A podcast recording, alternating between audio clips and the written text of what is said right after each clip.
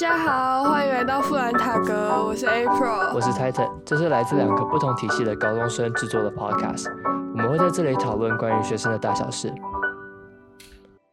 好，那今天呢，我们想要先从一个简单的呃开头来讲起，对，所以其实最近有一个讨论是在讲说，二零三零的时候，台湾要成为一个双语国家，那这一个政策，同样的也差不多在十一月二十三号的那时候就有开一个行政会议。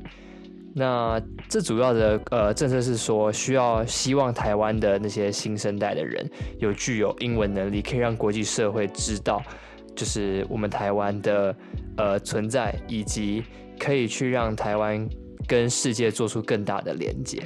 对，那。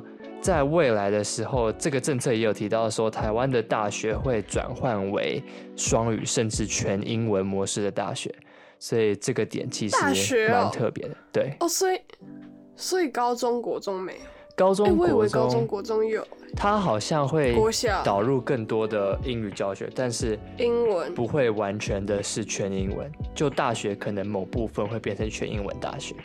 我觉得，我觉得，我觉得。感觉有点太急了吗？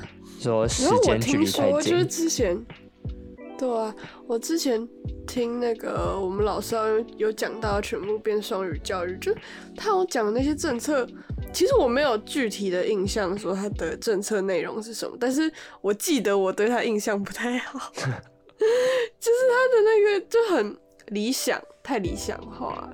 其实对我来说，其实。这个这政策其实好像是蛮不错的一个出发点，就要以我一个这样体制的学生来讲，如果说台湾有一间大学是以全英文的模式来教的话，那我不一定有道理。对，我不一定需要在大学的时候就要出国嘛，就因为以台湾一样有大学可以配合我的我学习的呃内容，对，那是不是可以在就可以省下一点钱，在硕士的时候再出国也是另外一个选择，对。哦，有道理，有道理，呃，这样这样就是可以硕士再出去。嗯，但确实那个时间，我觉得真的有点紧凑，因为距离二零三零也只剩下十年的时间。就假如说一个学生他的教育一整长串大概是十二年嘛，就现在在推行那个十二年国教，对。但是你要在十年内你。要产出一批有这样能力的人，其实相对也是困难的。那台湾对于英文这个方面的教育方法，其实也不太一样。你要不要说一下你们的、你们有什么英文课之类的东西吗？哦，我们英文课就一个礼拜四堂啊，然后就上普通的课本的东西。但是我觉得，就现在高中的课程已经有一点对学生来说已经是蛮大的负担了。我觉得要。就你要转换成那个双语教育，这个出发点是好的啦，只是那些政策就听起来理想，就是太理想了，感觉不太好实践。为什么会是一个很大的负担？对你来说，我还我还好了，我就只是把那些单字看过去就可以。但是因为单字量真的蛮大的，然后就是跟国中，所以你们现在还在背？对，我们还在背单字啊。就是我觉得它。负担大是因为它跟国中差太多，就那个差距问题，是就国中太简单了，然后高中就突然变很难。高中太难，其实我觉得高中那些很多单字其实也不会用到，就是差距太大，我觉得可以综合一下，可能就会好一点。你们高中要背多少啊？我其实不知道，好像是七千。哦，啊是是为了应付就升大学的考试吗？嗯，你也不知道为什么要背，我不知道，我真的不知道。就是他会说他会用到，但其实，哦，我我想到，我想到为什么这是一个很大的负担了，因为英文杂志真的是很大的一个负担。就是英文杂志，它里面就是它会对应到某一个英检的级别，就是台湾那个什么全民英检吧。然后反正我们现在用的就是中高级，然后我们一个礼拜可能就要背到四十个单字。因为每个礼拜都考那个小考，然后再加上课本，原本一个礼拜就要背二十个单字，就超级多。然后单就是杂志的那个单字又不是很简单的那种，都是连我都没有看过也不会用到的那一种单字。就很烦，就它会变得量很大。然后那个就是那个小考又很没有意义，他就会故意用那些很难单字，就特别用。那你们会要写作吗？还是不会需要？还是就是只有专注于在读跟呃有听吗？诶，我们一个礼拜小考就是听力跟阅读而已，两个。对啊。那所以你们就没有写作文跟口说这一方面的呃训练跟练习啦。可是翻译也跟有翻译也跟写作不太一样吧？就是有有要写一句话这样啊，一句话而已。因为考全民英检的时候会考翻译，他会给你一篇小中文短文，然后可以翻译成英文短文这样。哦，所以变成说，其实你们现在的训练是在针对全民英检来做训练，而不是针对你们整体的英文实力。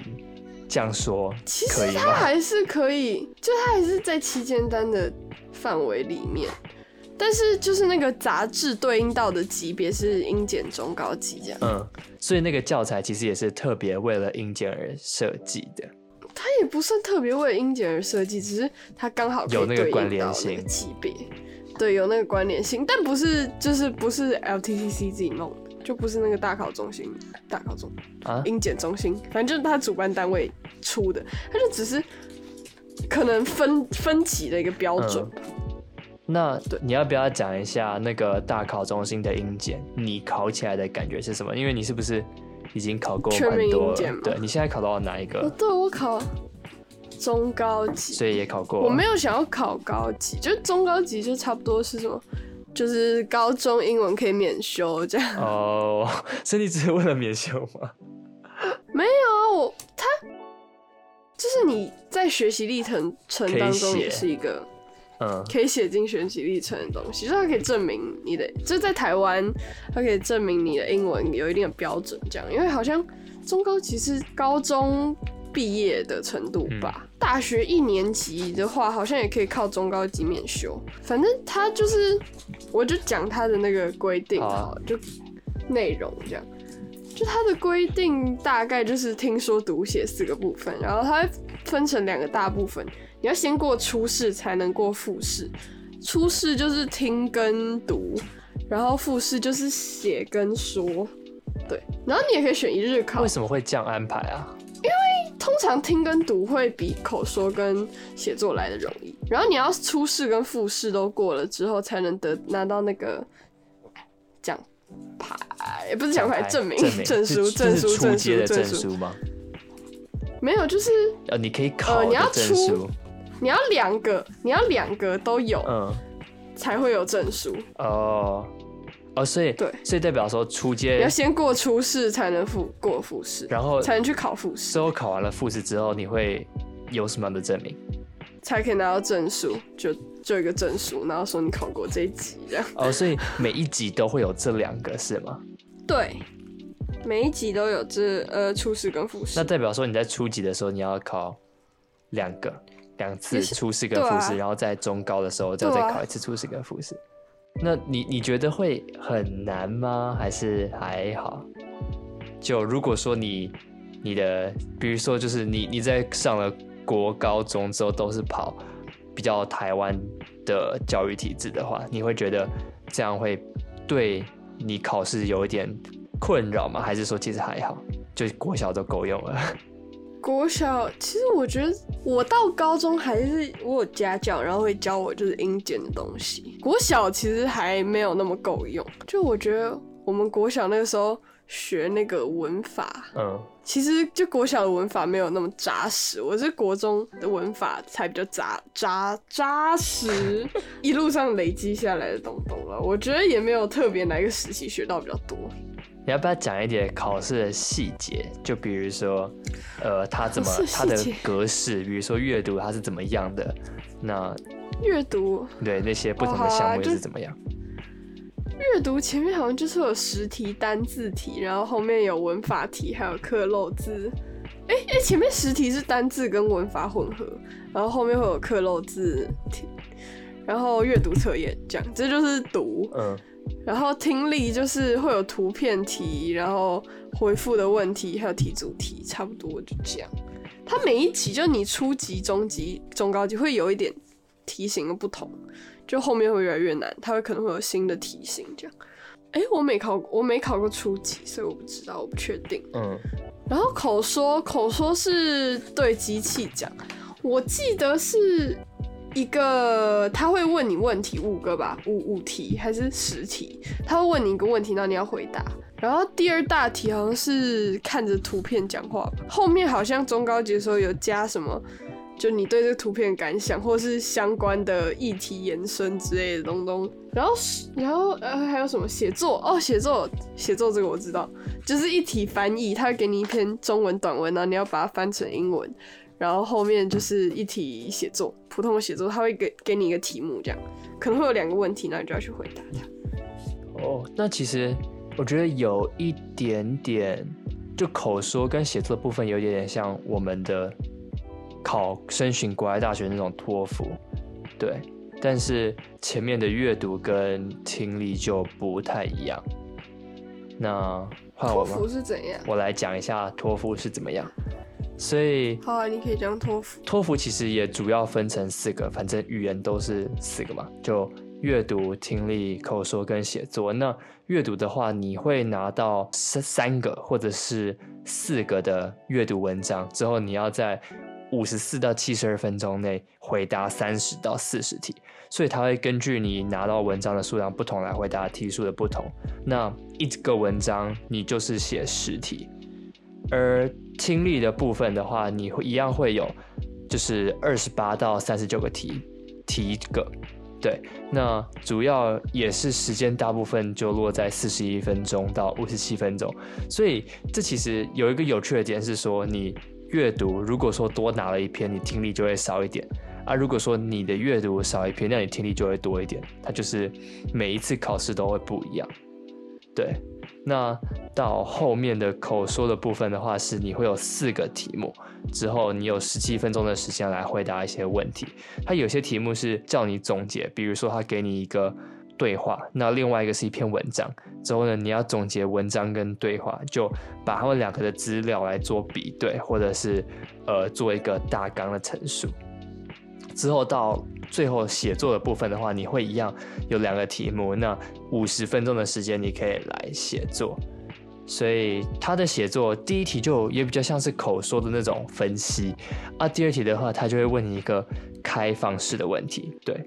只是这好像现在哎托福的考试都已经是就是电脑考试，所以没有再用纸笔测验。纸笔。对。哦。啊，还有另外一个是那个啦，雅思，对，像我今天我就去考了雅思。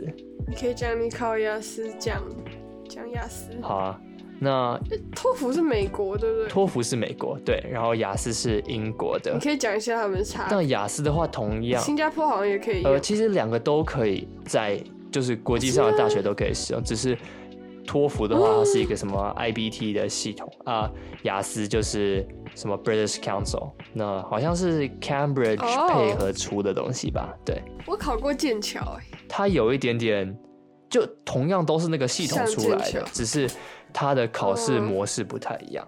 对。哦哦。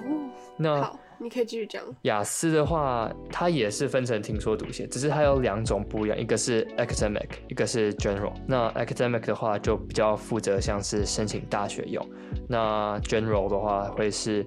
比如说你要移民啊，或者是你需要一个长期的工作签证之类的，那你就可以考 general 的考试。那呃，第一个的话，它好像会先考你听力，对，听力的话，你会是要回答四十题，之后它的播放的那个片长大概会有三十到四十分钟，所以它不会暂停，你就要在他说的时候要回答完那些的问题。那他会给你每一个，就题组会给你时间来让你去阅读一下题目，跟最后会再提供你十分钟的时间把你的答案填到答案卡上面。这就是雅思的听力的部分。之后他会接到阅读，那阅读的话会是三篇文章六十分钟，所以等于说你每篇文章有二十分钟。回答的问题其实数量不固定，你可能有一题是回答了。九题而已，但后面可能你会回答十二、十三题那种，而且它的题目类型也跟托福不太一样。对，像雅思，你可能就要从文章里面找字填进那个题组里面，或者是你要去给一个题组一个大标题，所以它可能会有呃七八个段，那你要为七八个段下标题。对，哦，我知道那个那个超难的，我上次有写过一次，我整个哦，我快点死掉。就今天我考的那一份而言啦，因为我以前都比较喜欢读完，只是今天我就是先看他的第一句跟他的最后一句，然后我就依据他给的去选，就还蛮快速，只是我不太确定这个精准度到底有多高。反正对第一次嘛，那后面的话就会变成写作，对，就他这三个是连续考下来，所以你要连续考三个小时，然后你如果要上厕所的话，他也没有休息时间，你要花你自己的时间去，去上厕所，所以是这超虐待人的。对，好不管，反正写作的话是六十分钟，两个题目。那第一个题目，如果说是 XMX 的话，第一个题目会是图表分析，就有可能是圆饼啊，或者是一些呃表格，你要去分析，你要写出它的改变有什么。那第二个的话，它就是开放式的问题，就比如说我今天拿到的是，哦，他说哪一种办公室的形式会比较好吧？对，所以你就要根据他这个问题来讲说你的论点是什么，为什么你会觉得它比较好。就两篇的时间，其实你第一篇大概会花二十分钟，第二篇大概花个四十分钟啊，这样就是一个呃完整的前三段，早上你就会考完这些东西。但我觉得它蛮可怕的，你要自己调配时间。对，那第二个就下午的话，其实就会考口说，只是口说跟托福很不一样的是，托福会跟机器说口。说很有趣哎，我觉得雅思的口说很有趣，我蛮喜欢的，嗯，雅思的口说是对机器对讲好。对真人说，所以对，这也是另外一个原因，我为什么会选雅思。思，只是我觉得有一个点是，你对真人说的话，你比较容易会有呃破绽吗？就你对机器说的话，你可以练，然后你会很精准的说出你的东西。只是你对真人说的话，嗯他评判的不只是你说的内容，还有一些你在准备的地方，对，就文法跟你有你有没有想要去那种停顿，然后去思考、去找字的那些动作，以及你说话的那些语调，他都会就以人的方法去判断，所以这是一个跟托福很不一样的点。那我觉得它其实适合的人就两种不同吧。如果说你对真人讲话的话比较容易放轻松的话，那你当然就选雅思可能会对你比较有利。可是如果说你是那种面对人讲英文会很紧张的话，那就选托福吧。毕竟对机器说，而且大家也都在说，所以其实你就不会感到那么的紧张。两种不一样的模式，这其实也蛮多人在讨论说，到底哪一个比较难，哪一个比较简单？但我觉得没有你说绝对的难，或是绝对的比较简单，因为它本身就形式是不一样的嘛，所以依据每一个人的习惯，对啊，你就没有办法说，我觉得它一定比较简单，或者一定比较难。我觉得，哎、对我觉得这也是看人。我觉得他，我还是会选雅思，哎，就我比较喜欢他的口说方式。说我上次，哎、我跟你讲，我考那个，我考他听力，我八点五，我只错两题，我超强。我第一次考、哎，第一次考我，超强。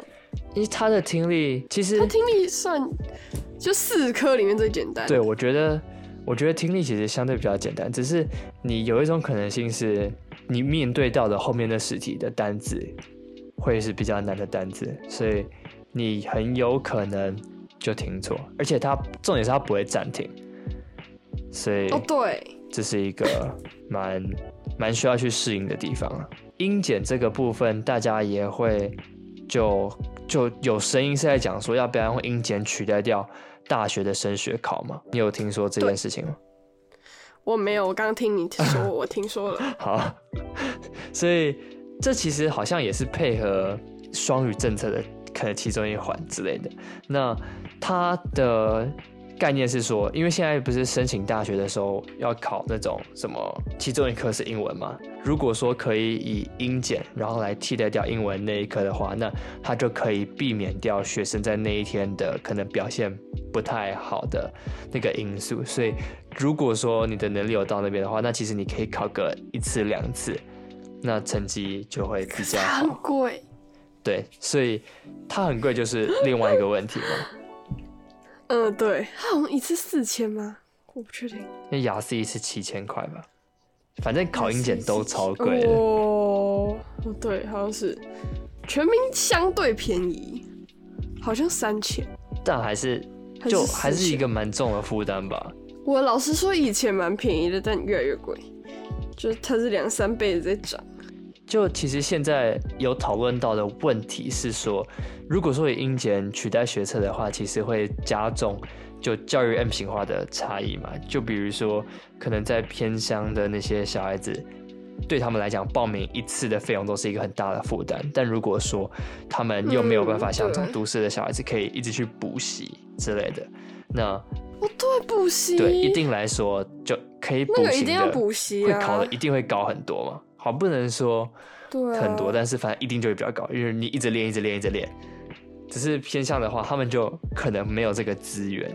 就其实这是某种损害教育人权的一个现象。对，其实相对来讲，它好的那一个点就就比较偏向于说，如果说你真的有那个实力的话，你不用怕你没有办法发挥出来，而且如果说你一次定生死的话，嗯。其实学生的压力也会非常的大。比较大，就它是一个 backup plan 的那种感觉，就你还可以用。哦所以你的意思是说，哇如果说你的大学就大学升学考，他英文也会考，只是你也可以再丢英检的成绩给大学看，对不对？对，这样其实好像也是一个不错的选择，因为你可以提出解释说为什么你那一次考的比较好，只是评断的标准就会有点差异，因为全民英检的打分方法跟其他不同的英检的打分方法，还有跟大学的打分方法都是不一样的。不一样的。就是大学是用级数打分吧？啊，英检是可能是什么几百分、几百分之类的，你们是这样吗？分多少？完了，一百二吗？还是一百四？我忘记了。完了，你考不知道在考几分？一百然后，然后初试的过的标准好像是两个都要七十二分以上，一定要过七十二分，然后就然后两个再加起来一定要高于什么？嗯，因为托福跟雅思，托福的话是以一百二十分，然后每科三十分来计啊，雅思是呃最高每个九分，之后他会把四科的平均加总起来来算，所以你可能会拿到一个六七八九，对，或者是六点五、七点五、八点五，没有九点五，就最高的九。就确实，你大学你要该怎么判断这个分数是合理的很难。还是不合理的？对，就很难。但我觉得台湾每个每个国家的的大学的评断标准应该会不一样，就像台湾就会看全民英检，它比较符合台湾的教育。我觉得一个点是说，台湾的教育跟全民英检考出来的英文，世界跟全民英检没什么关系，对就美国跟他们就不会看全民英检，但台湾就嗯会啊。对，所以这个全民英检能够在国际上代表什么，就不行，没有办法，就没有办法没有办法。所以这其实也是另外一个问题。这一切的东西啦，就是推行台湾的国际化其中一个蛮重要的政策方面。所以我相信，其实大家也会有对这个个主题有各种不同的意见嘛。那在讨论这样的声音也非常的多，所以如果说大家你有什么样不同的想法的话，也欢迎特别来分享给我们。我们也很希望可以得到不同的意见，也许在未来的时候可以就开一集，然后来把大家不同的意见针对不同的主题提出来，我们就可以跟大家一起讨论，跟分享一下大家不同的想法，来促进交流。对，促进交流。好，那我们今天的讨论就到这边结束了。所以，一样有任何的问题或者想要我们讨论的议题，也欢迎留言告诉我们。那就这样，大家再见，大家拜拜。大家拜拜。